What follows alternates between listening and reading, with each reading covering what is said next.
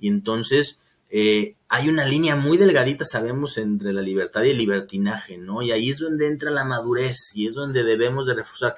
Entonces, haciendo toda una retrospectiva, eh, concluíamos que lo que debíamos haber hecho era primero hacer una métrica de madurez para ver en dónde estábamos parados eh, y cómo llevar a, a nuestro equipo a un nivel óptimo en donde pudiéramos bajar esta información, en donde pusiéramos este cuál era el objetivo y qué se buscaba, haber hecho una comunicación más completa, pues para que para que este cambio este fuera fuera mejor entendido, ¿no? Sí.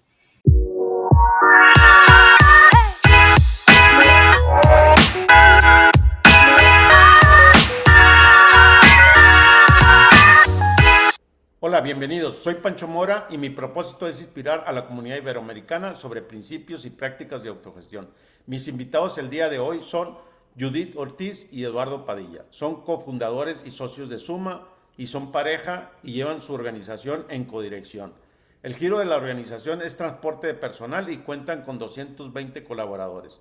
Nos comparten su historia, cómo iniciaron la autogestión y qué no funcionó, lo que les generó frustración y dejar el proyecto en stand-by.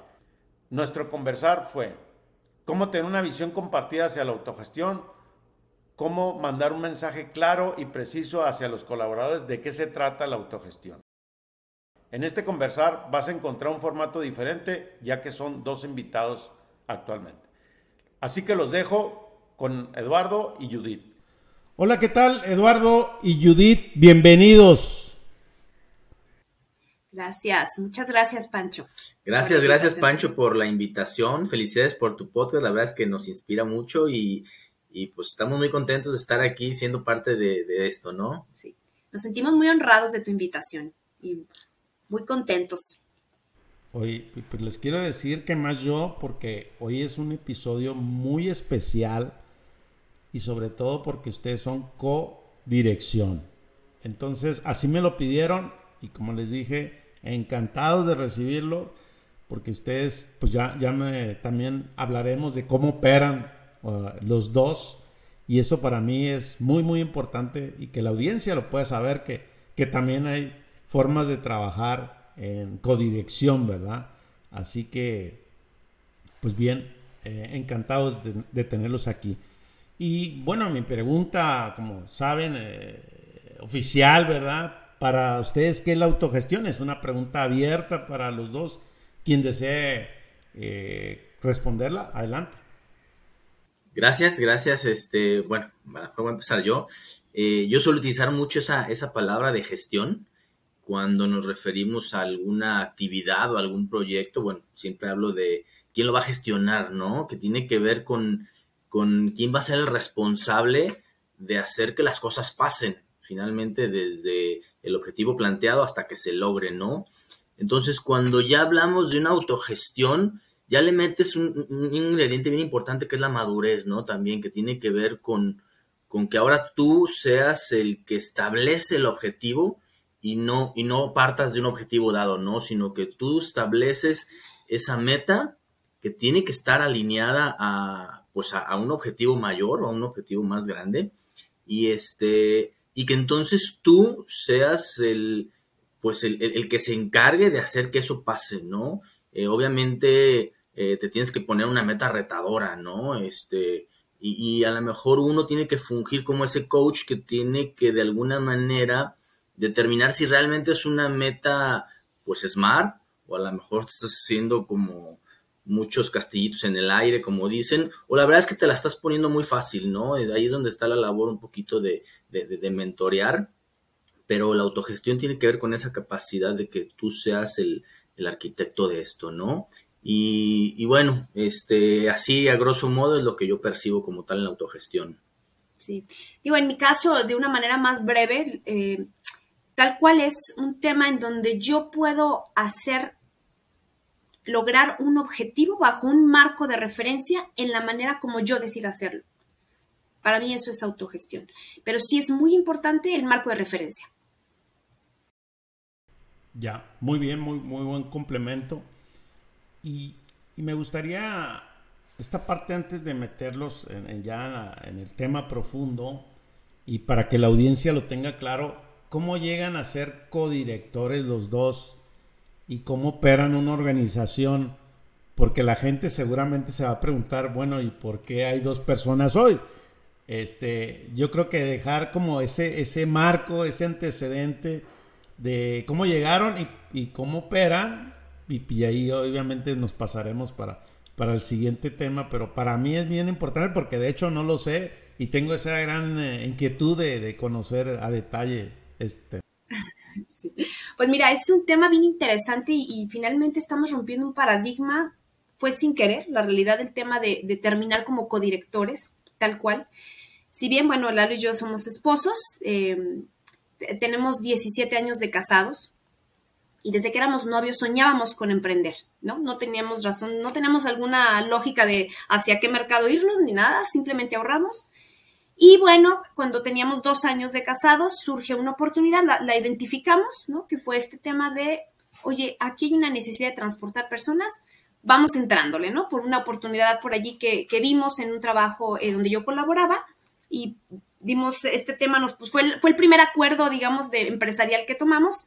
Vamos invirtiendo nuestros ahorros en un enganche para comprar una camioneta y allí surgió toda esta historia. La realidad es que empezamos siendo una camioneta y nosotros solos. Y conforme fue creciendo la organización, eh, pues nos vimos, nos dimos cuenta de lo bien que nos complementamos. Ese es el tema, ¿no? Gracias a Dios, eh, ahora sí temas que funcionaban en el matrimonio del tema de una buena comunicación y clara, ¿no?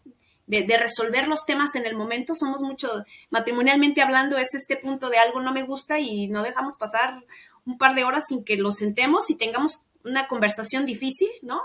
Quizá no, no es fácil a veces abordarla, pero decir, esto no me gusta, ¿qué te parece si hacemos esto y yo cambio esto y llegamos a un acuerdo?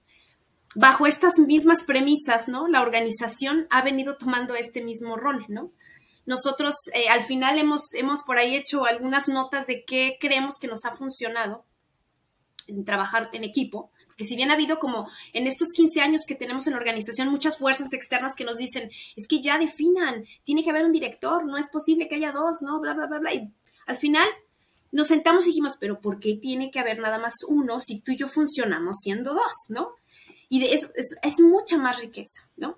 Entonces, algo importante es, tenemos, eh, eh, nuestros perfiles son complementarios, es un punto vital.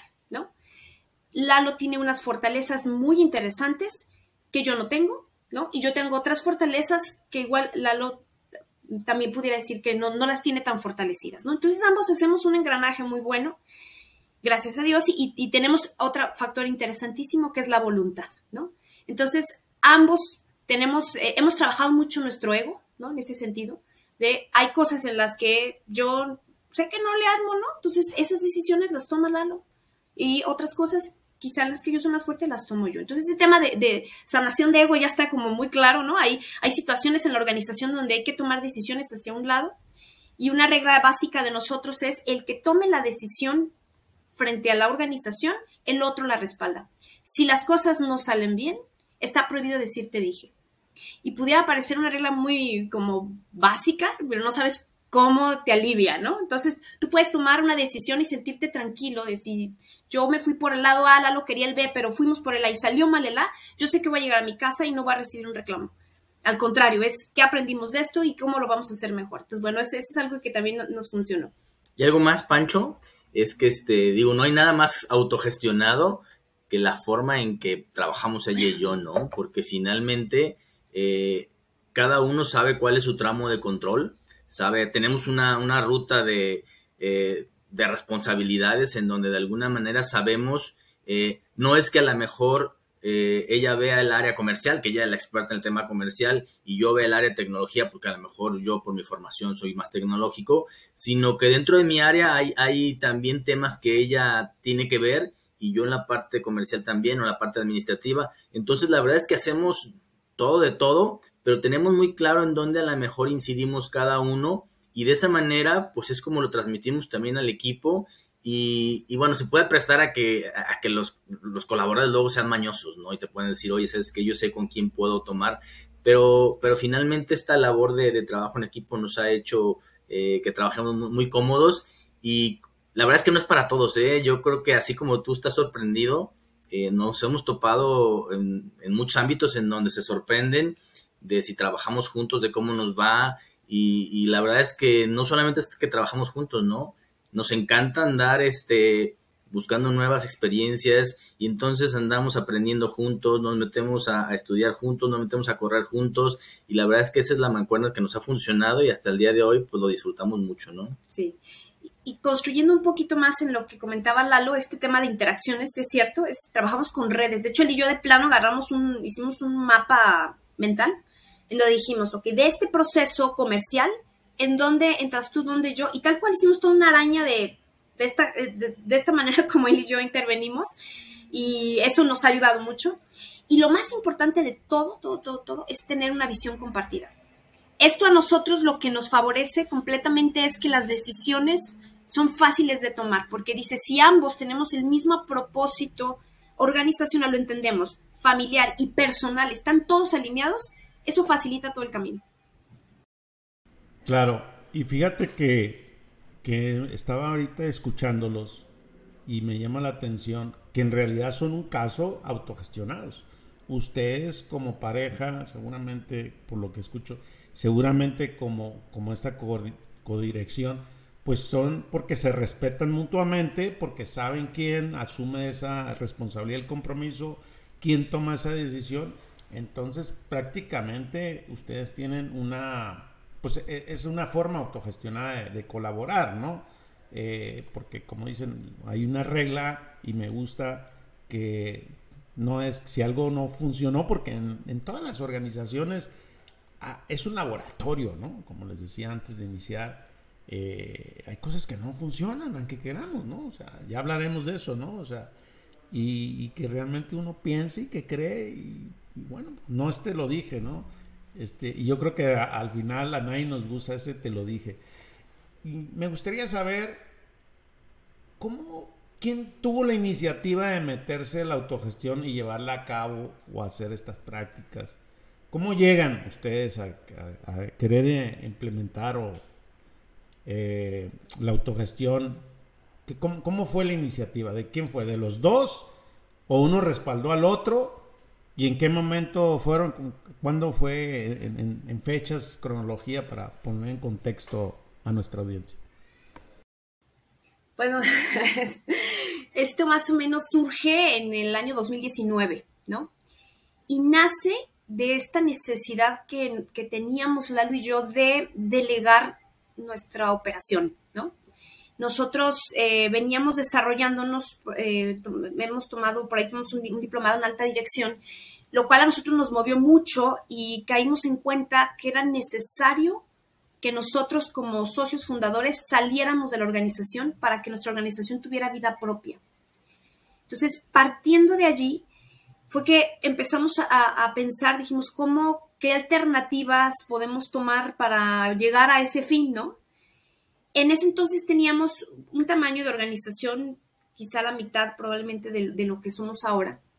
Y teníamos como una, era una organización que fungía mucho como familia. La verdad era papá, mamá, tal cual. Y teníamos nuestra siguiente línea de mando, que cada, un, cada, cada líder tenía su, tramo de control muy definido. Llevamos una bonita relación y entonces como que dijimos, por ahí contactamos con un, profesor de, de la universidad que junto con otro consultor traían este proyecto y nos hizo como mucho clic. Así fue como... Fíjate que me, voy a construir un poquito, pero hacia atrás, ¿no?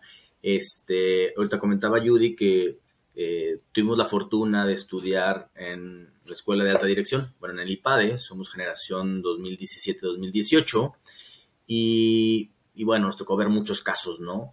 Sin embargo, un caso que a nosotros nos marcó mucho fue el caso de Irizar. Irizar este, vimos, bueno, es una, obviamente por el tema del transporte, para nosotros nos hizo mucho, conectamos mucho, pero, pero realmente el fondo no eran los camiones, ¿no? El fondo era este, el caso de este Goldo, Goldo Saratzaga, en donde era un caso de factor, bueno, dirección de personal de factor humano, en donde te hablaba de cómo él construyó una empresa basada en poner a las personas en el centro, ¿no? Entonces, la verdad es que nos hizo mucho clic y, bueno, eh, esta parte de, de, haber estudiado juntos nos dio la ventaja de que pues cuando íbamos en el trayecto íbamos platicando los casos y cuando regresábamos ya ahí teníamos la retro, ¿no? Entonces siempre en esas retros era, híjole, este caso estuvo increíble, este es lo que queremos, por ahí tenemos que darle, hay que ver cómo, cómo, cómo buscamos.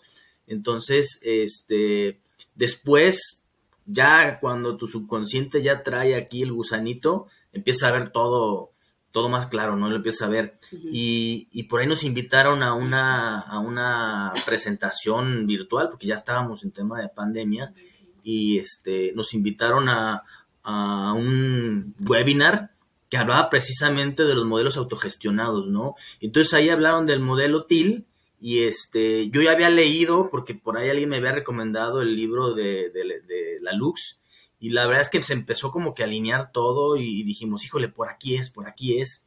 Sin embargo, algo chistoso, Pancho, es que este, eh, todavía me voy más atrás, ¿eh? porque hoy en día nuestras oficinas que, que tenemos este año apenas que, que, las pudimos, digamos, estrenar, duramos tres años haciéndolas, pero compramos el terreno hace 10 años y lo compramos con una visión en donde nuestra intención era que fuera un lugar placentero para, para, para, el colaborador, ¿no? Que estuviera contento, que lo disfrutara. Entonces, bueno, no es algo, de alguna manera se venía afincando ya desde hace muchos años y, y se ha ido cristalizando. Entonces, por eso es que nos hacía mucho, mucho match este, este tema y así fue como ingresamos, ¿eh? Ya después te platicaremos cómo, cómo nos fue en el respecto. Sí. Pero sí, bueno, es, es, correcto. Y quisiera, fíjate, ahorita que tocaste el tema, me voy todavía un poquito más atrás y, y, quizá este comentario va más hacia, hacia el emprendimiento y cómo hay una transformación en el, en el empresario que te, luego te lleva a tener, a estar buscando este tipo de, de, de, temas, ¿no? Que te hacen sentido. La realidad es que en nuestro origen, que fue hace 15 años, eh, nuestro por qué hacerlo fue una necesidad de libertad de decisiones, de generar negocio, de libertad financiera, nunca, yo voy a hablar por mí, nunca pasó por mi cabeza el ser una empresaria para generar impacto positivo en mi país y en México, o sea, en, la sociedad, en, en, mi sociedad. Nunca lo vi como tal. La realidad es que fue más bien como un tema de, pues quiero emprender, ¿no? Este, hacer empresa. Conforme fuimos creciendo, ¿no? La empresa surge en 2007, pues vas madurando, ¿no? Vas madurando este tema, te, te, empiezas a dar cuenta que tienes un, un poder de influir en tus colaboradores y en sus familias. Entonces, cuando empiezas a agarrar estos rollos de, ah, caray, y esto yo creo que nos pasó quizá ocho años posterior, o sea, ese es el tema, ¿no? O sea, los primeros cinco años fue así perder y que le batallas, no encuentras el modelo de negocio correcto y bla, bla. Y después llega este proceso como de tres años, un poco de maduración, en donde empiezas a abrirlo, te pones como estos lentes y ves, dices, ay carambas, ya en mi organización somos tantas personas, dependen de mis decisiones, y entonces ahí es donde te empieza a hacer como match de cómo, qué tengo que hacer, número uno, para que esta organización trascienda a pesar de nosotros, ¿no? Este, con, como dicen, con nosotros y nosotros o a pesar de nosotros, y cómo puedo hacer que estas personas en las cuales tenemos influencia pudieran mejorarle un poquito el, el, punto, ¿no? Entonces ahí es donde, como bien dice Lalo, ¿no? Traes ya algo como en la sangre y de repente ves un caso de estudio, te resuena el tema y lo traes en la cabeza y lo empiezas a ver, así como cuando quieres comprarte un carro de la marca que quieras y te lo estás encontrando en la calle todo el tiempo, ¿no? O sea, es, es bien interesante. Y de repente empiezas a conocer gente que está metida en el mismo tema, que le interesa, que lee los mismos libros y bueno, y aquí, aquí estamos. Oye, Pancho, y digo, nomás complementando, eh, ya ves que hay una frase que dice que ten cuidado con lo que sueñas porque se te puede hacer realidad, ¿no? Y entonces, este, nosotros siempre habíamos soñado con tener un irizar y luego se, se, se nos dan estos temas y también vi, veíamos que muchos casos de repente estaban escritos muy rositas, ¿no? Es decir, como que le sacaban todo lo bonito del caso y decías, ay, qué padre, este, y ya cuando empezabas a adentrarte decías, bueno, hay, hay, hay, sus claroscuros, ¿no? Y sus contrastes. Y entonces, este, dijimos, bueno, pues si vamos a comprar un irizar, pues vamos a irizar, ¿no? Vamos a la planta y vamos a ver si es cierto que, que realmente es como, como le decía Coldo, ¿no? Entonces, bueno, tuvimos la fortuna de irnos a Querétaro, conocimos la planta y, y pues sí, este, platicábamos sobre el caso y, y, sí, muchos temas, este, sí eran, si eran ciertos, sin embargo era un caso que estaba más diseñado en España y decían, bueno, es que aquí en México pues la cultura es diferente y no es tan fácil tropicalizarlo, ¿no? Entonces ahí fue también donde dijimos, a ver, ciertamente no, ¿Se puede no, no es tan rosita la autogestión, ¿no? Tiene, tiene sus cosas interesantes aquí en México. Oye, bien, eh, eh, eh, muy interesante lo que comentan porque sí, efectivamente, me, me gustan cómo, llegaron y, aparte pues ya traen esa esencia, ¿no? De, de este tema humano, de, de, no es que lo descubrieron, yo, como ustedes dicen, fueron conectando y creo que nosotros nos conocimos, no recuerdo si en 2019, antes de pandemia. Sí. No, no estoy seguro. Sí, antes, antes de pandemia. Que estuvieron ahí en, en, en, las oficinas. Y yo también queriéndoles vender espejitos, ¿verdad? Hasta me siento mal, hay veces que, que hablo tan bonito que, que, que siempre eh, se me olvida también eh, esta parte de claroscuros, ¿no? Y que todos tenemos y que yo también he vivido y vivo, ¿verdad? y siempre lo digo a la audiencia porque pareciera que todo está resuelto y eso no es cierto. Eh, pero más allá de eso, ¿cuándo deciden hacerlo? ¿Cuándo deciden ya entrar de lleno? ¿Qué hicieron? ¿Cuáles fueron los primeros pasos? ¿Y cómo fueron construyendo? O sea, ya TIL, ya leyeron, leyeron el caso de, de, este de Coldo, que es muy interesante en España. Efectivamente en México, pues algo pasó y bueno, ustedes son mexicanos, vivimos en la misma ciudad, ¿verdad? Por cierto, y que ahora nos encontramos más seguidos, por cierto. Eh, socialmente, ¿verdad? Eh, nos gusta el buen comer, pero, pero ¿en qué momento llegan y, dicen, bueno, lo vamos a hacer y vamos a hacer esto y este va a ser el propósito, como conocer esa etapa?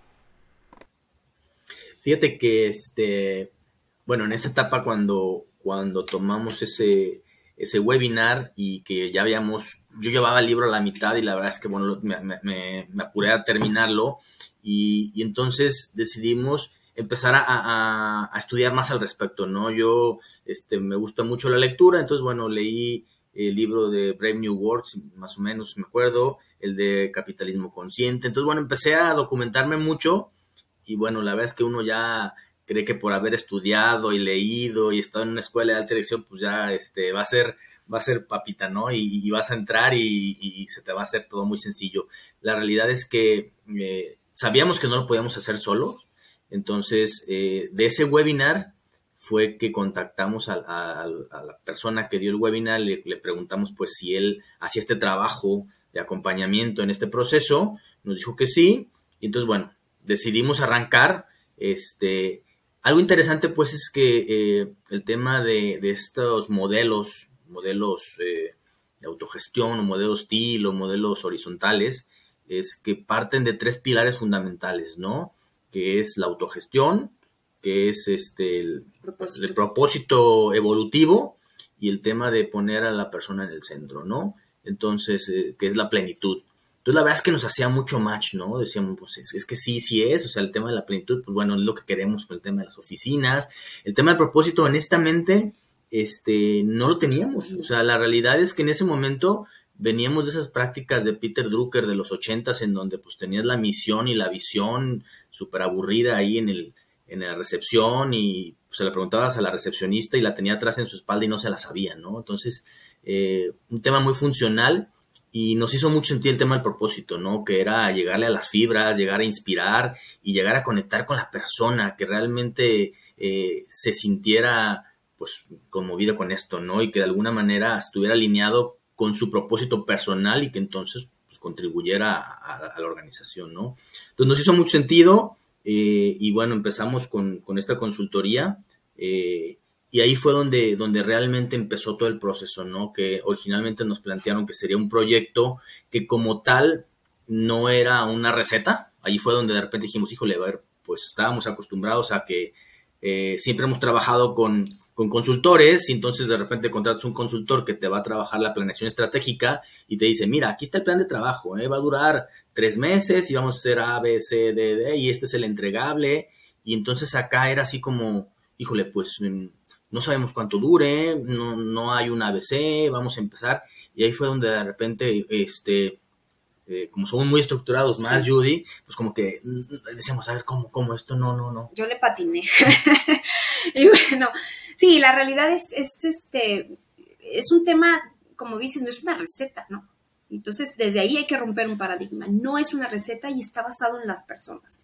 Entonces, es, y, y en esto es bien interesante, eh, como aprendizaje es todo es responsabilidad del fundador. O sea, todo lo que, lo que pudo haber salido bien o lo que no salió bien, fue, al final fue nuestra responsabilidad y hicimos una lista de aprendizajes que nos gustaría compartirlos. O sea, yo sí, yo he escuchado tus podcasts y veo unos casos padrísimos de éxito y digo, ah, yo quiero ser como ellos. pero quizá, y no quiero ser este como la amargada de tu podcast, Pancho, pero sí te quiero platicar todo lo que creemos que no funcionó y eso no quiere decir que así se va a quedar, ¿no? Al contrario, ¿no? Vamos viendo cómo sí. Eh, y bueno, voy a, tocar un poquito el tema de lo del propósito. En este acompañamiento hubo muchos éxitos, ¿no? Muchos éxitos y parte de los éxitos es que lograr, lograron e, estas dos, dos consultores que estamos muy agradecidos por ese proceso, logró en nosotros hacer este proceso de profundizar en los temas. Yo sí recuerdo que yo creo que le invertimos unos, unas 12 semanas y nos veíamos cada semana a hablar de, de esto. Qué nos movía, las fibras, porque ellos, y, hay mucha claridad, si el socio fundador no está convencido, no va a jalar esto. O sea, porque nos platicaban a veces, oye, es que me quieren mandar a la gerente de recursos humanos. No, o sea, no. Esto tiene que salir del, del fundador, ¿no? Que el fundador esté convencido. Entonces, bueno, hicimos todo un proceso padrísimo, aplicamos mucha filosofía, en ese inter leímos muchos libros, artículos, eh, podcast, por ejemplo, hay, hay, y se los recomiendo, hay un, hay un panel que, que en el que eh, se, convive Coldo Saratzaga con la Lu, Ana Moreno. Ana, otra chica que es consultora, y está muy bueno, muy bueno. No sé si tú lo has, lo has visto, Pancho, este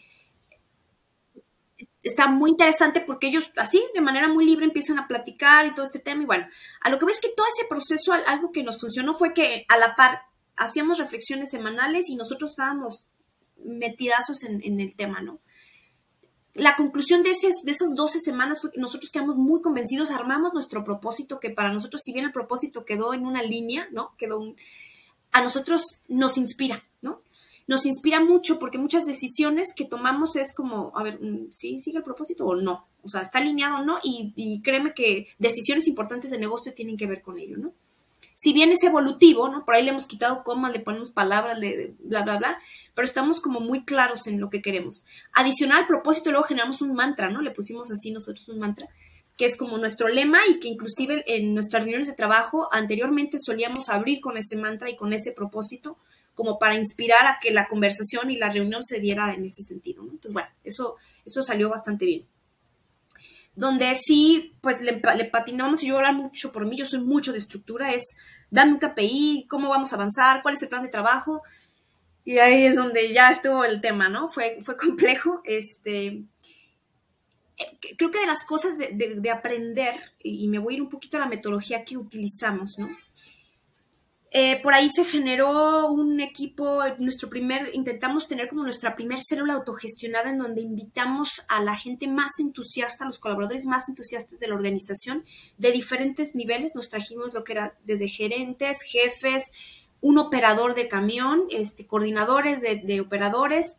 Era un equipo alrededor como de 10 personas y pues el objetivo es que esa, esa célula iba a trabajar solita para eh, obtener mejoras en la organización. Entonces, estuvieron sesionando ellos semanalmente de manera muy libre, ¿no? Y bueno, pues es que esa libertad luego ya terminó en que gente en el camino ya no le gustó, como que ya no sepa dónde voy, ya no iban, llegaban tarde.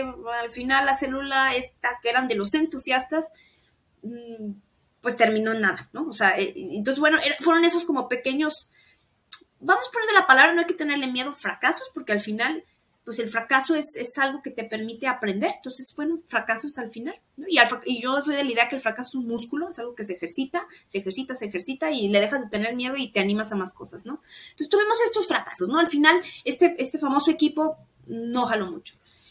Posteriormente, el orden en que fuimos comunicando este proyecto creemos que también tuvo un error de, planeación, ¿no? No lo vimos nosotros. ahí me, gustaría eh, hacer una pausa. ¿Qué sucedió a la hora de comunicar? O sea, eh, eh, ¿cuál era el mensaje? Porque ese es bien, bien importante de el mensaje que uno manda como fundador, y me ha pasado, con el mensaje que se capta dentro del colaborador, ¿no? O sea, como que hay, una situación de, cierto, no voy a decir sesgo, pero yo creo que todo lo vivimos y, a mí en cada episodio me gusta también eh, remontarme en lo que me ha pasado. ¿Y qué, qué, qué, qué sucedió? O sea, ¿qué, con ese mensaje o los mensajes? Sí, fíjate que digo, creo que tocaste la parte medular aquí de, del tema, ¿no? Eh, si bien eh, era importante que tú lo tenías que comunicar, creo que faltaba haber hecho una comunicación previa con los líderes, un poquito de sensibilizar en qué consistía la autogestión y qué, qué implicaba, esa parte de qué implicaba, porque eh, el, ingrediente de la madurez y la responsabilidad, pues tienen que ser eh, pues primordiales, ¿no? En este tema.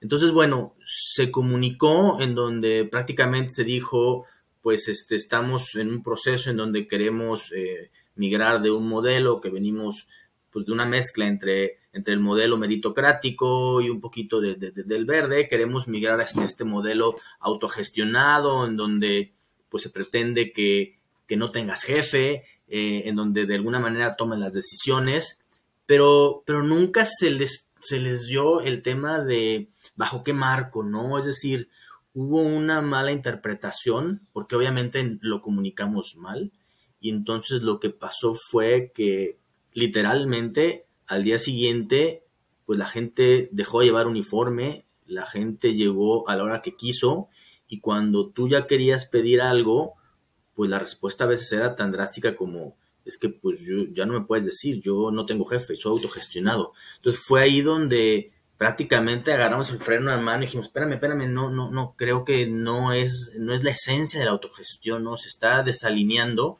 y entonces eh, hay una línea muy delgadita, sabemos, entre la libertad y el libertinaje, ¿no? Y ahí es donde entra la madurez y es donde debemos de reforzar.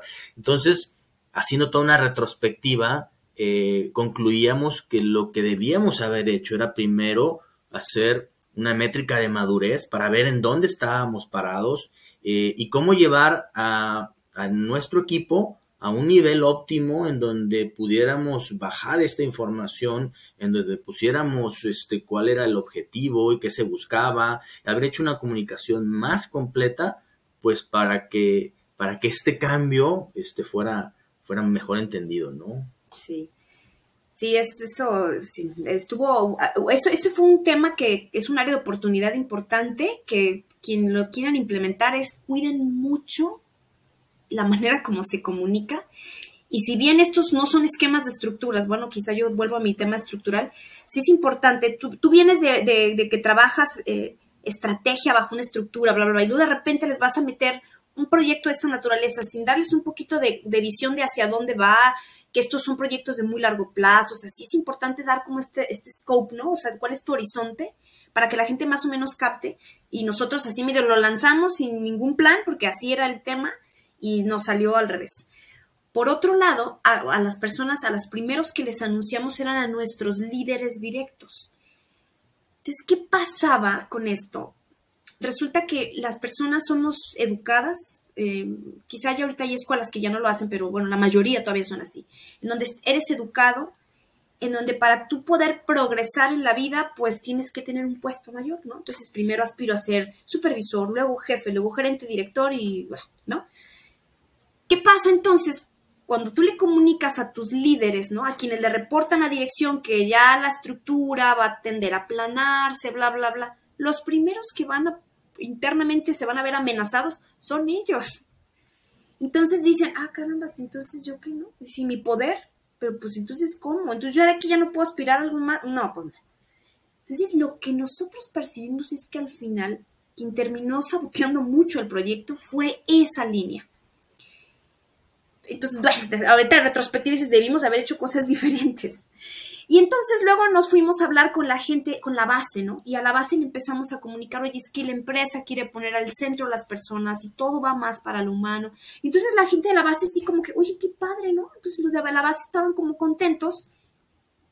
Entonces hubo, hubo un gap enorme, ¿no? Entre los que ya se estaban entusiasmando y los que se estaban alejando del proyecto.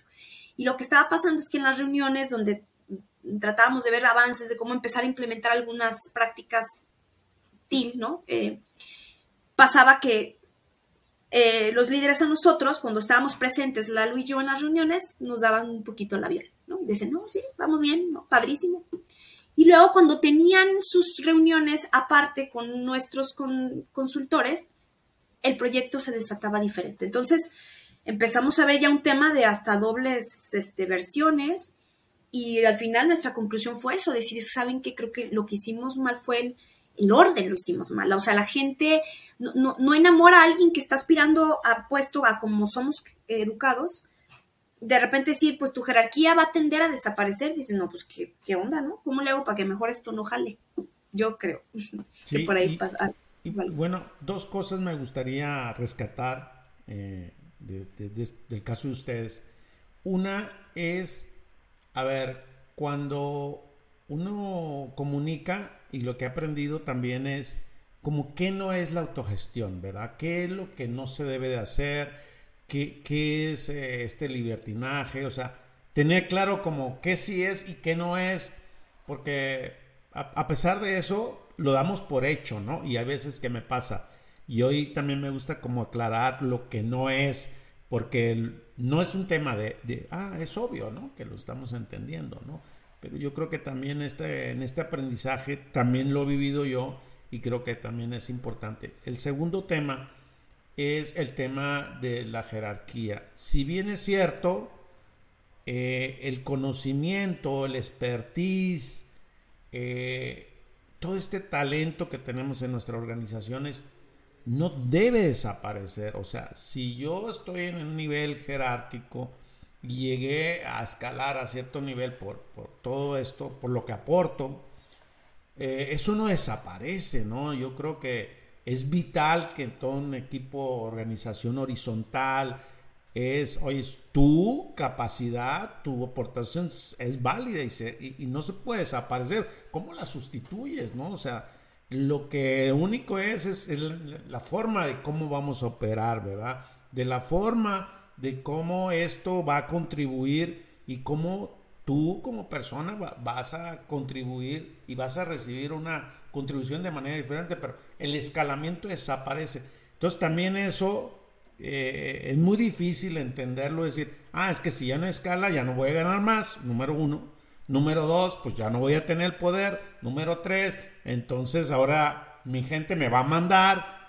Y entonces viene todo ese por, la, por este laboratorio que hemos hecho todos y que ustedes lo han vivido, pues viene toda contraproducente. O sea, las decisiones se toman más lentas, hay más conflictos, eh, viene el ego, este, y como dicen, bueno, por un lado dicen que están muy bien y por otro lado se agarran con todo. Y esta es como la triste realidad, pero lo que vivimos todos, porque nosotros también lo hemos vivido y este es como, como cosas que yo digo, al final si hay una iniciativa, la que sea, y lo hablábamos hace un momento antes del episodio, es que es un laboratorio, nadie garantiza nada que nos va a funcionar. Nadie va a decir, oye, pues este era un, un elemento, un colaborador excelente, un operador responsable, comprometido, llega puntual, bien, o sea, y al final se transformó de la noche a la mañana y que inclusive y no me digas nada porque yo soy mi jefe. Sí, sí, sí, sí.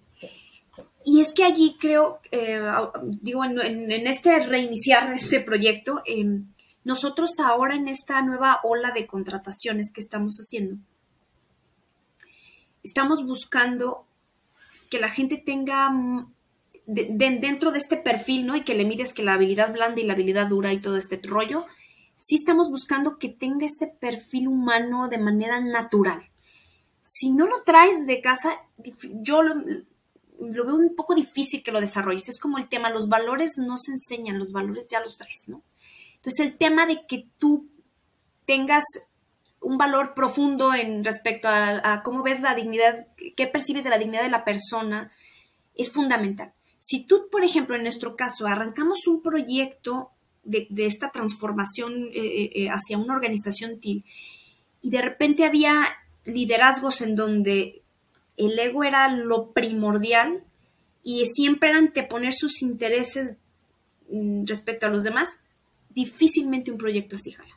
Entonces, o sea, es feo decirlo, pero es un tema que si tú verdaderamente quieres irte hacia ese camino, esas personas no van a encajar y te van a hacer mucho ruido. Y quizás si hay alguien que medio le está latiendo el proyecto, pero esta persona tiene mucho poder sobre la otra, no va a jalar. Entonces, esto tiene que ser un proyecto desde la contratación. O sea, si, si tú tienes esta visión como empresario a querer hacer tu organización más humana, centrada en las personas y que puedan ser autogestionadas en un momento dado, a quien contratas tienes que desde el principio decirles que esta organización va a tender a irse hacia allá y el tema de que tú empieces a desprender este poder, ¿no? Por decir, o sea, que ya tú no tengas poder sobre nadie, que, lo veas como viable y, y va a ser la manera como aquí en suma tú vas a crecer. Pero cuando, insisto, cuando ya los tienes dentro y no lo tienen en la sangre, te van a sabotear el proyecto. Bueno, sí, quizá fue por nuestra experiencia, ¿no? Sí. Y vamos a la parte medular de su negocio, que es el operador, ¿no? Eh, nuestro, mi, amigo Rodrigo que tiene un negocio de transporte, he hablado bastante con él. Y para él es que el operador es una persona no entendida en la organización, es una persona, en este caso cambia el giro porque ustedes, no sé si sea el mismo, pero él tiene transporte de carga hacia Estados Unidos. Pero él dice que, que esta forma de comunicarse con el operador de la, desde, la, desde otras áreas, eh, eh, él habla de su testimonio de que pues nadie los entiende, ¿no? Entonces se tienen que dirigir. En el caso de ustedes y con esta parte cuando llegó el operador y cómo es, eh, eh, es cierto que realmente es una persona que se siente aislada o al final, porque ahí está la parte administrativa, la parte de ventas, la parte de mantenimiento, quiero entender el negocio de ustedes porque cómo es que lo hacen. Eh, y luego está el operador, ¿no? O sea, y cuando uno va en la calle y entonces un camión me chocó o, cometió una infracción, lo dice atrás, repórtelo y no sé qué, este, llama a la empresa.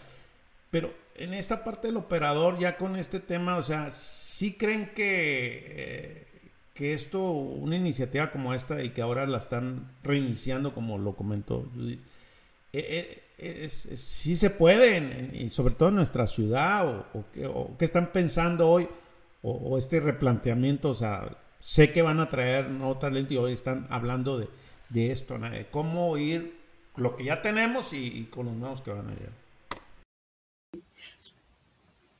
Bueno, yo creo que primero explicar un poquito nuestro modelo para, para contextualizar a la audiencia, ¿no? Nosotros nos dedicamos al transporte de personas la mayoría de lo que nosotros hacemos es un transporte dentro de zona metropolitana de Guadalajara, o sea, sí tomamos algunos poblados como Acatlán de Juárez, tal, El Salto, pero todavía se considera como zona metropolitana, ¿no?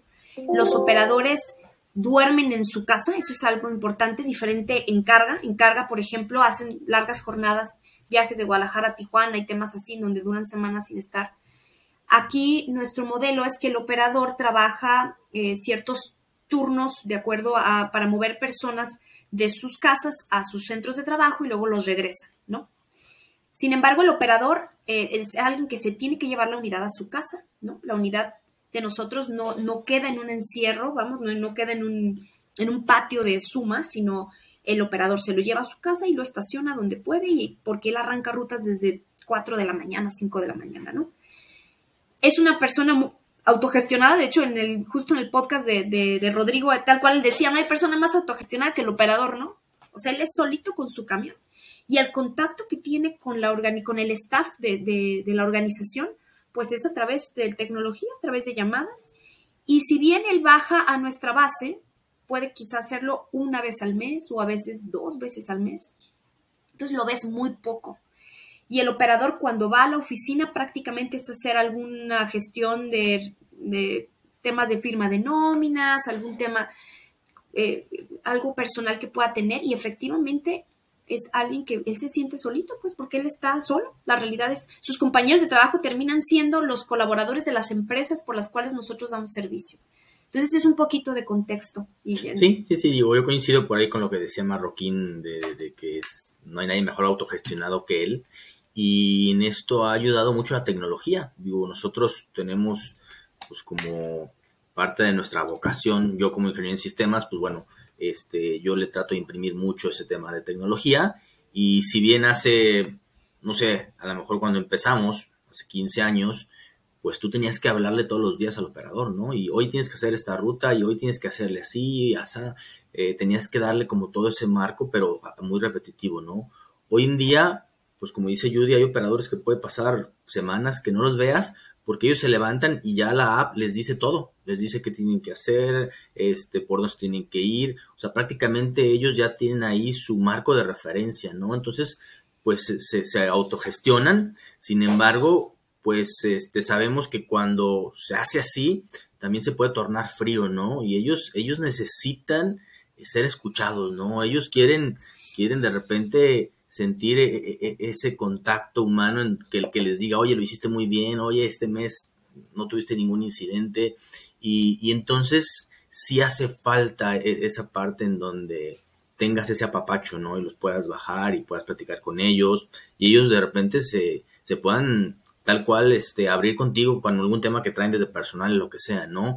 Pero si nos vamos básicamente a sus objetivos, pues bueno, son autogestionados y sí hay supervisores que pudieran ser los que de alguna manera están haciendo esta retro con el, con el tema del servicio, ¿no? Pero, pero bueno, hoy en día que se torna en todos los sectores complicado atraer el talento, este, digo, sería muy sexy decir que los buscamos con valores y con todo eso. Este, la verdad es que, bueno, tratamos de, de encontrar, pues, tengan ciertos perfiles y nosotros desarrollarlos, ¿no? Esa es nuestra labor como empresa y como responsabilidad social, formarlos, ¿no? Y este, hay una frase muy buena de Alejandro Soberones que escuchamos en, en un podcast que decía, forma a tu gente de tal manera que la competencia se los quiera llevar, pero genera las condiciones de tal manera que se quieran quedar, ¿no? Entonces, esa es nuestra responsabilidad y ahí es donde nos tenemos que enfocar para buscar esa plenitud que es uno de los pilares de la autogestión. Eh, veo que ustedes ahora están en un reiniciar. Y hace poco nos encontramos en un workshop de la comunidad Cocrealia que fue aquí en Guadalajara y que me dio mucho gusto verlos.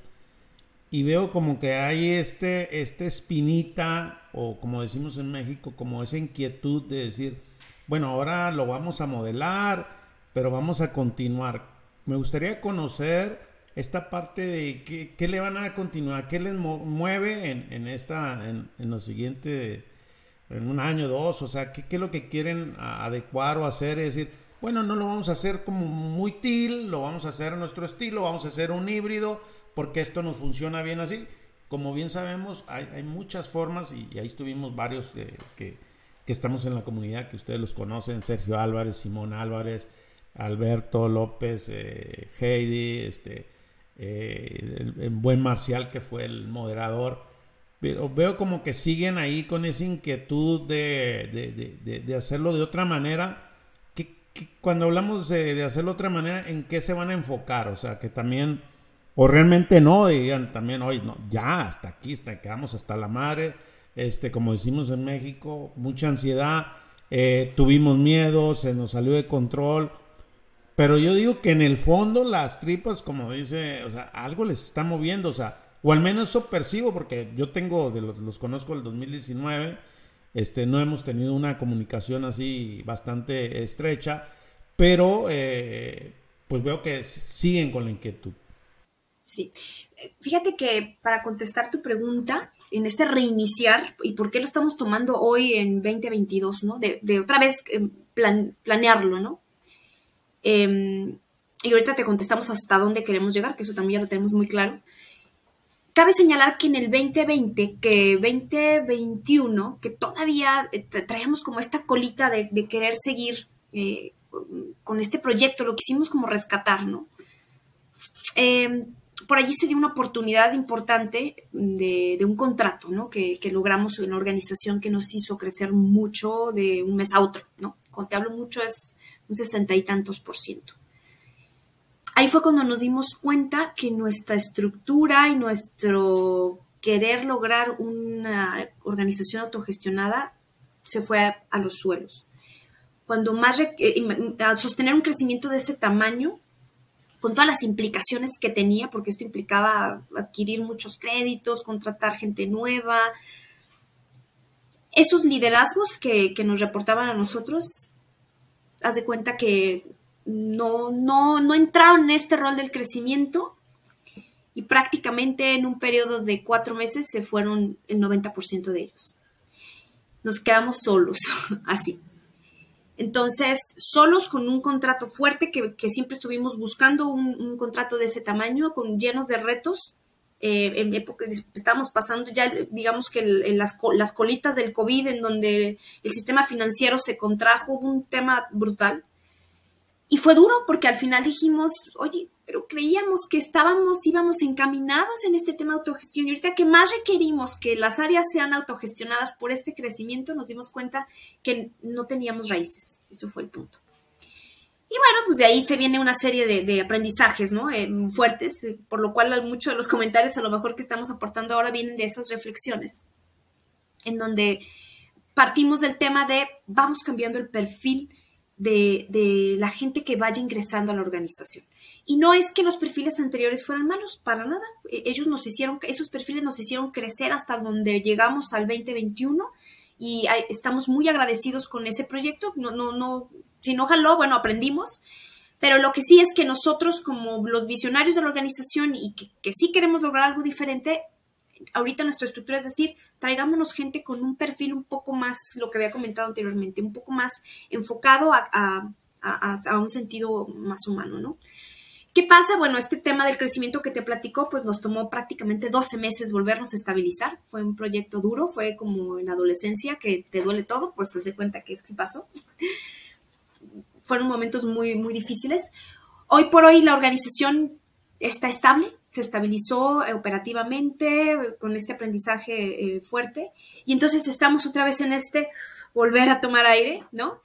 Y bueno, cabe señalar en este volver a tomar aire, eh, nos gusta mucho estudiar, como bien decía Lalo, eh, tomamos un diplomado en formación social, que es, tú, tú creo que lo tomaste también, ¿no, Pancho? O tu socio. Ah, lo debes de tomar, es buenísimo.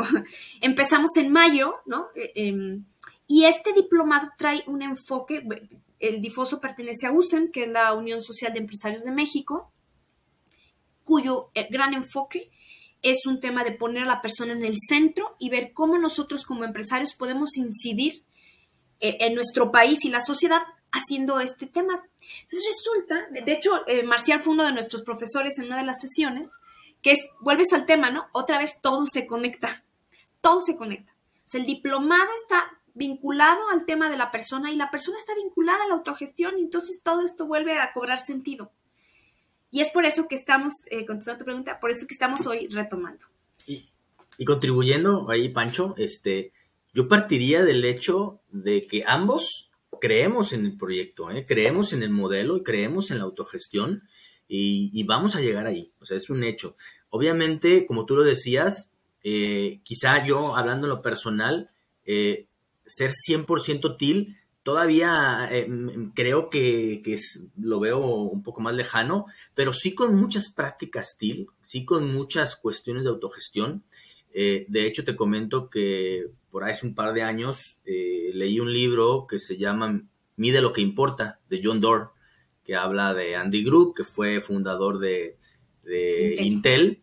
y, este, y que, que, implementó una metodología que se llama OKRs, este, que seguramente has escuchado, y que te habla precisamente de que tú, cada uno, establece sus propios objetivos, establece cuáles van a ser la forma en lo que lo va la que va a conseguir ese objetivo y, se automide y se autorregula, ¿no? Entonces, de alguna manera, es una metodología que, bueno, nos gustó mucho porque iba muy alineado a esta parte de autogestión, de esta parte de madurez, en donde tú ya no funges como ese jefe, sino como ese, digamos, eh, líder que, apoya, en donde, eh, en donde a lo mejor le, dices lo que platicábamos respecto a los objetivos, ¿no?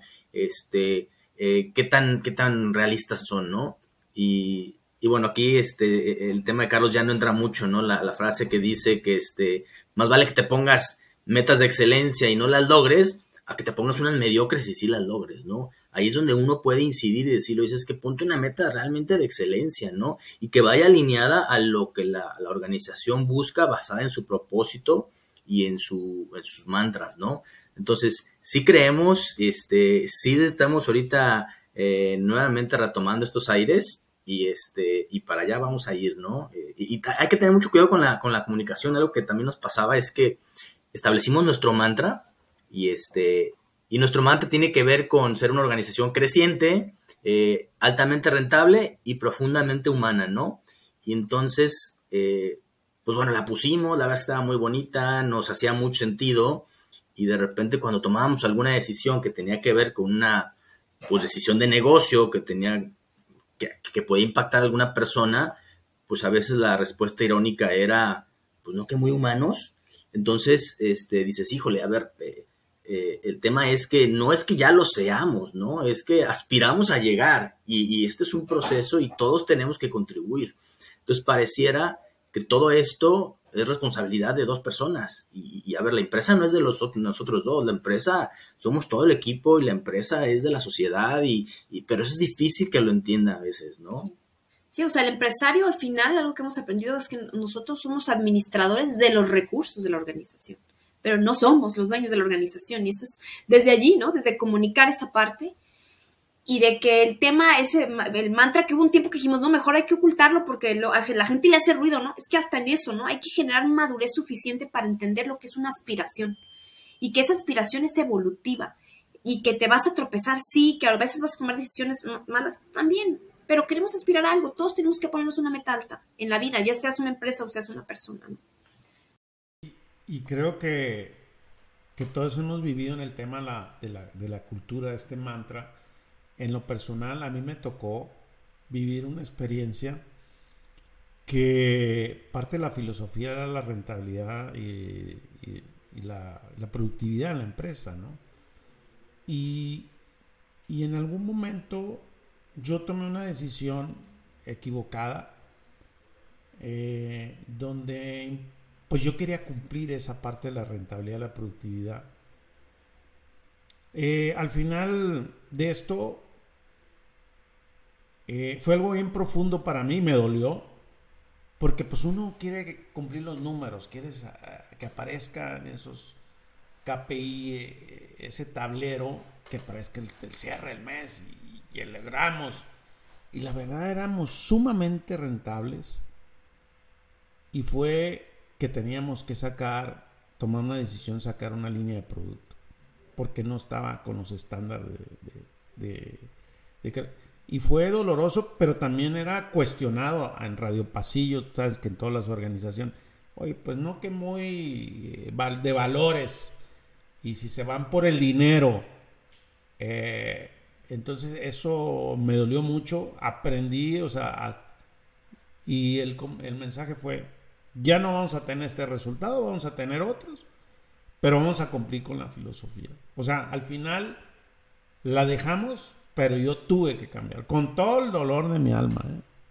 con todo el dolor de mi alma que, que no tenía que ser así. ¿eh? Entonces sé lo que significa eso, porque lo he vivido pero hoy me siento muy orgulloso y muy tranquilo. O sea, o el dinero ahí va a estar. O sea, todos ocupamos flujo, todos ocupamos rentabilidad, dividendo. Pero todos también tenemos que como alinear. Entonces, ¿cuándo sí, cuándo no? La, la, ¿Cuándo somos congruentes, coherentes desde los fundadores?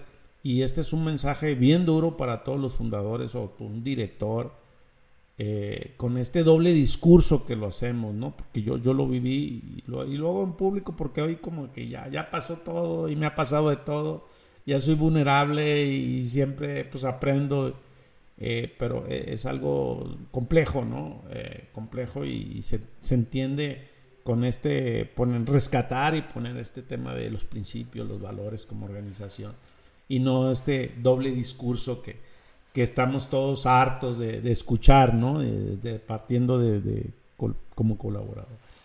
Eh, me gustaría regresar al tema de Cocrealia. Cuando estuvieron ahí, ¿con qué se quedaron? Que fue un formato muy bonito de marcial que, hicimos.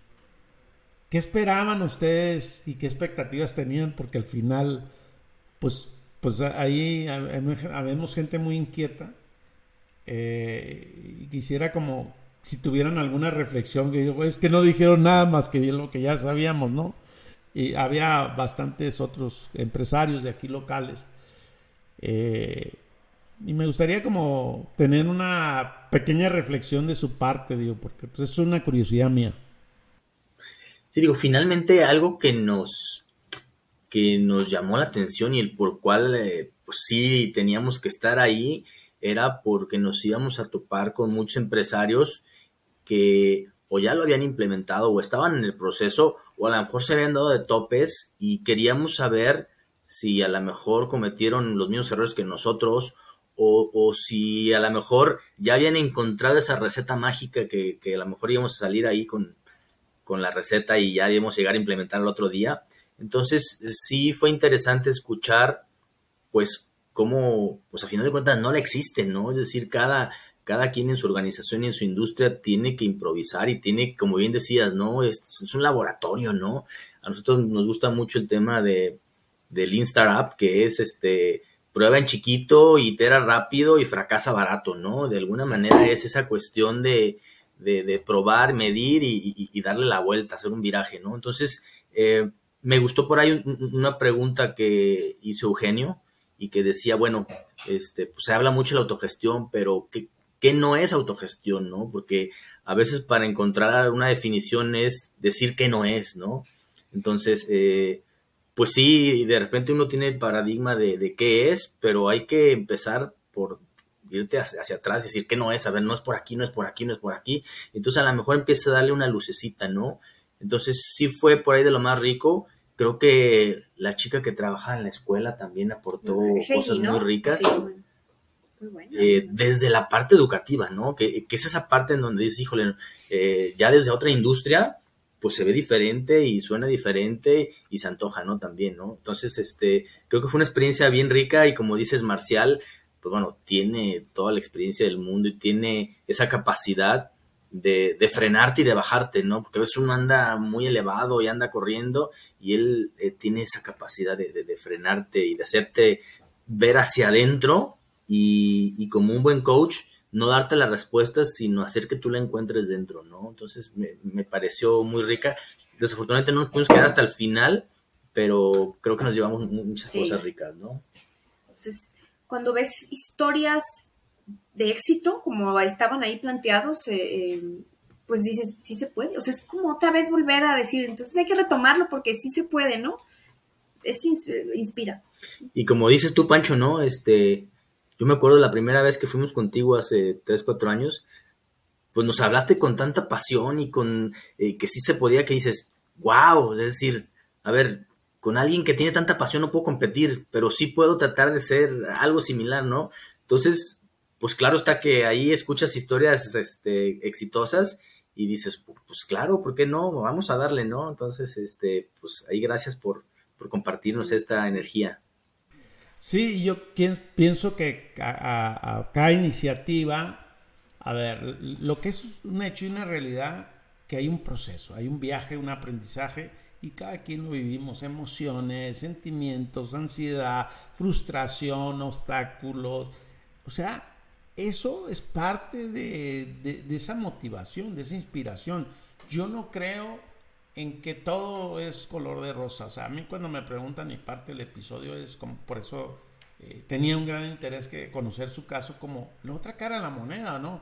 Porque es parte de, una realidad, es parte de un aprendizaje que no lo podemos ocultar y a mí me molesta mucho, la verdad es que, eh, y cuando digo me molesta es porque todo el mundo hablamos bien bonito, ¿no? O sea, y, hablar bonito está bien, pero también hablar de lo que no es tan bonito, esos claroscuros, como comentas tú, es parte de, la historia, ¿no? ¿no? No pasa nada, o sea, tiene el mismo valor para mí hoy y eso lo he ido entendiendo de, porque es parte del aprendizaje hacia mi interior, hacia los demás, ¿verdad? De, este trabajo de madurez que ustedes han venido desarrollando, pero sin embargo, pues ahí está, o sea, eh, y para mí no hay casos de éxito también, ese es un tema también bien trillado, pues que no hay, todos tenemos un viaje y todos tenemos una, una idea, un propósito, y ahí vamos aprendiendo con nuestros colaboradores, con nuestros clientes, con los, o sea, en fin, que vas entendiendo todo este proceso, ¿no? Y, veo que ahora van a, un paso más, van a hacer algo institucional, van a hacer un consejo eh, consultivo. Y, mi reflexión también como esto es, yo digo que también es parte de, o sea, ¿quién sí encaja con esto, no? ¿Quién no? Porque pues sabemos gente ruda, ¿no? Y no quiere decir que sea malo, ¿no? Pero yo creo que mi, mi, mi, tema es pues que también gire sobre esto, ¿no? O sea, eh, yo creo que es un tema que, y qué bueno que lo van a hacer. Nosotros lo tenemos, como les digo, vamos a cumplir 10 años. Y este, yo recuerdo que cuando hicimos un consejo consultivo, o sea, yo no sabía, yo no sabía nada, o sea, estaba peor que, que con la autogestión, o sea, no sabía ni ya bien, ya habíamos intentado, pero yo creo que todo debe de girar sobre, sobre esta cultura que ya tienen, como que esta filosofía, lo que buscan. Y que bueno, los felicito. Perdón que si lo, lo haya ventilado, no, no, no pensé en, porque fue por, por curiosidad de que nos encontramos en un momento hace un par de semanas aquí en la ciudad. Y, y bueno, pues yo creo que eh, eh, respetar, admiro su caso, la verdad es, es muy interesante porque, porque pues para mí tiene el mismo valor, ¿no? Entonces yo, yo, yo, yo me quedo muy satisfecho. Y quisiera ser respetuoso con su tiempo. ¿Cómo les gustaría cerrar el episodio? ¿Qué les gustaría aportar ya con esto de que ya, ya nos hablaron de las dos caras que van a continuar, que sí creen y que están ahí y estoy seguro que lo van a hacer? Eh, y como dicen, cada quien a nuestro estilo, siguiendo sus principios, ¿verdad? Estos principios que, que pueden hacer ad a la, organización. Eh, y bueno. Bueno, pues gracias, Pancho. Eh, fíjate que quiero cerrar un poquito con el tema del consejo que de alguna manera la práctica de integrar empresarios a, un consejo que vamos a sesionar cada trimestre, para nosotros también va a ser nuevo. Pero tiene temas tiene ingredientes de, estos temas de autogestión al final, porque va a la primera vez que nosotros vamos a rendirle cuentas a alguien, ¿no? Y eso va a ser interesante, eso en los grupos de autogestión es, una costumbre, tengo que rendir cuentas, ¿no? Entonces de allí vamos a, a, tener esta práctica, ¿no?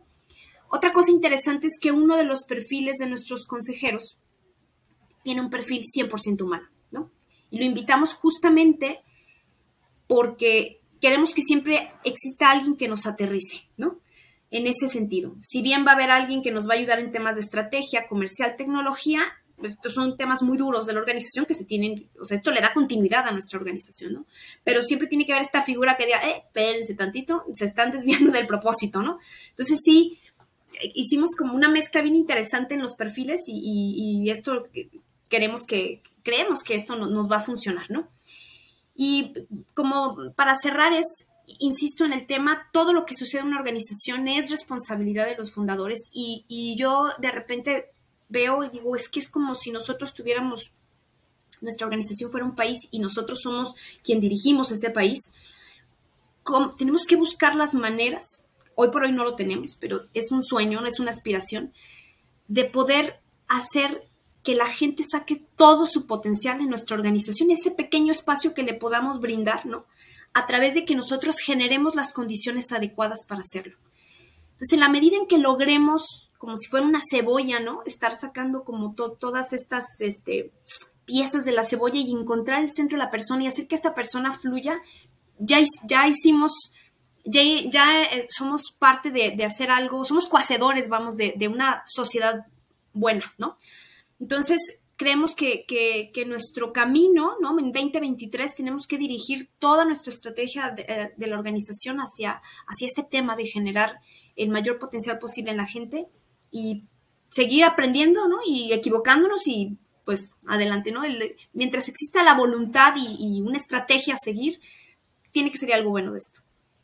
Y, bueno, yo nomás para complementar un poquito el tema del consejo, uno de los retos que tenemos es que uno de los consejeros eh, intentó irse por el modelo TIL y lo frenó, lo frenó. Entonces, este, pues bueno, va a ser un reto porque vamos a tener que, digamos, convencerlo y decirle que sí se puede y bueno, un reto, ¿no? Pero pero bueno, yo de mi parte, este, sí quisiera cerrar con eh, cuando, cuando quisimos iniciar, para nosotros o para mí en particular, la barrera más grande era quizá que todo el mundo te decía que como mexicano y la cultura, este modelo no podía funcionar aquí en México. Así literal te decía, no, es que eso no funciona aquí, es que eso no funciona, no, no, no somos para eso. Y entonces te topas con un paradigma y con una barrera en donde de entrada todo está en tu contra, ¿no? Y, bueno, así como platicamos muchas cosas que no nos salieron, pues sí me gustaría platicar una que sí nos funcionó y que nos dio esa luz de esperanza que decimos, mira, sí se puede, ¿no? Y este proyecto que, comenta Judy del año pasado, que nos hizo crecer un sesenta y tantos por ciento en un mes, eh, pues teníamos que de alguna manera eh, recompensarlo o de alguna manera, este, pues sí, eh, y lo hicimos a través de un pues un monto, ¿no? Este, un bono económico y pues a lo mejor si nos vamos a las prácticas autoritarias, pues era, ¿sabes qué? A ti que contribuiste con tanto te toca tanto, a ti tanto y a ti tanto y a ti tanto, pues era la más fácil, ¿no? Este, entonces, pues de alguna manera tú crees que todos se quedaron contentos y bla, bla, bla, ¿no? En este caso dijimos, pues bueno, ¿sabes qué? Estábamos en ese proceso de TIL y dijimos, ¿saben qué? El bono es de tanto, Ustedes siéntense, ustedes dialoguen, ustedes lleguen a un acuerdo, definan quién contribuyó más al proyecto, de qué manera, cómo aportaron valor y ustedes ya nomás nos van a decir cómo lo dividieron el bono. ¿Y qué crees? Que al día siguiente nos tenían la lista de los porcentajes, todos felices, todos contentos y la verdad es que se un buen acuerdo. Nosotros dijimos, mira, la verdad es que sí se puede, es una buena práctica y si se puede esto, se pueden hacer muchas cosas más, ¿no? Entonces con eso nos quedamos y eso es lo que nos da la lucecita para decir hacia allá vamos y lo vamos a lograr. Wow, qué, qué, buena historia y yo creo que son de esas cosas que uno también se desprende, ustedes lo definieron y sobre todo que, que ellos lo pudieron resolver, ¿no? Sin tú intervenir, porque uno pues tiene, ah, tengo el criterio, vamos a hacerlo así, que no sé qué. Y, y creo que las fricciones o los conflictos son menores y es una buena práctica, ¿no? Yo he pensado en eso eh, y creo que ustedes lo hicieron porque pues tenían ese principio y dijeron, bueno, apliquemos esto, ¿no? Como dice, cada quien aplica lo que les funciona, ¿no? Y creo que el resultado lo tuvieron positivamente y sobre todo de un día para otro, ¿no? O sea, este, con acuerdos de ellos, decir, esta es la transparencia, aquí está, confiamos en ustedes nosotros como tenedores de fundadores queremos compartir esto, ¿no? Este resultado. Y esa es una maravilla, o sea, parece que, como bien lo dices, eh, que hemos, toda esta experiencia que han tenido, también estas buenas prácticas que, que también han surgido favorablemente, ¿no? Entonces me, me parece espectacular eh, toda esta situación. Yo recomendaría que que documenten el caso, ¿no? Porque es un caso muy bonito, la verdad. Eh, yo siempre lo vi de manera, con una mirada de que, que deberían de compartirlo, casi casi influyen en que estaba ahí atrás de ustedes, de los dos, y creo que se animaron, y lo cual lo aprecio y lo valoro mucho, este, la situación, porque es un gran aprendizaje. No hay casos malos, no hay casos que digas es que la gente se va de... No, realmente es el caso del viaje del aprendizaje que lo han compartido y me parece maravilloso. De mi parte, sí hay una gran riqueza. gracias, gracias Pancho y te felicito porque tú estás abanderando un proyecto de manera valiente. Como bien decía Lalo, en una sociedad en donde estamos llenos de paradigmas de no se puede y tú nos estás abriendo este campo. Hemos escuchado varios podcasts tuyos y salimos con muchas perlas y inspiras a, otros empresarios. Muchas felicidades por eso y gracias, gracias por invitarnos a este espacio. Sí, sí, sí. Igualmente, Pancho, este, eh, seguramente así como tienes un propósito organizacional, estoy seguro que tienes uno personal y esto que haces contribuye a ese gran propósito, ¿no? Entonces yo creo que te debes sentir muy pleno en esto que haces y la verdad es que también a nosotros nos generas esta, pues este espacio de, y nos emociona, ¿no? Nos emociona que podamos a lo mejor contribuir con un granito de arena, con que alguien a lo mejor pueda quedarse con alguna idea y lo pueda poner en práctica y, esto que sea multiplicar, ¿no? Entonces, este, nuevamente muchas gracias. Gracias. Pues gracias a ustedes y bien, ¿en dónde los pueden encontrar alguien que quiera hablar con ustedes? Digo, me gustaría que pasen sus contactos, este, sus redes sociales, si les quieren escribir para ponerlo ahí en las notas, este, pues, pues adelante, ¿verdad? Claro, fíjate, tenemos un correo que de, hecho nos llega a los dos, eh, es dirección arroba suma, como de sumar, S-U-M-A, punto MX. Dirección arroba suma punto MX. Es nuestro correo y con mucho gusto eh, pues ah, encantados de, poder compartir nuestra experiencia, ¿no? qué funcionó y qué no funcionó. Muchas gracias. Pues bueno, gracias y, bueno, espero verlos pronto por acá, que coincidan. Claro. Y muchas gracias. Te mando un abrazo. Gracias. Gracias. Un abrazo, Pancho. Bye. Bye. Bye.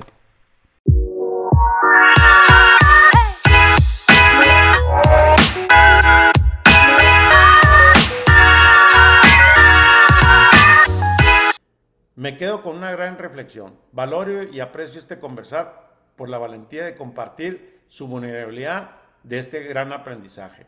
Te invito a que califiques con cinco estrellas este conversar y compártelo para que lleguen a más personas y se puedan inspirar.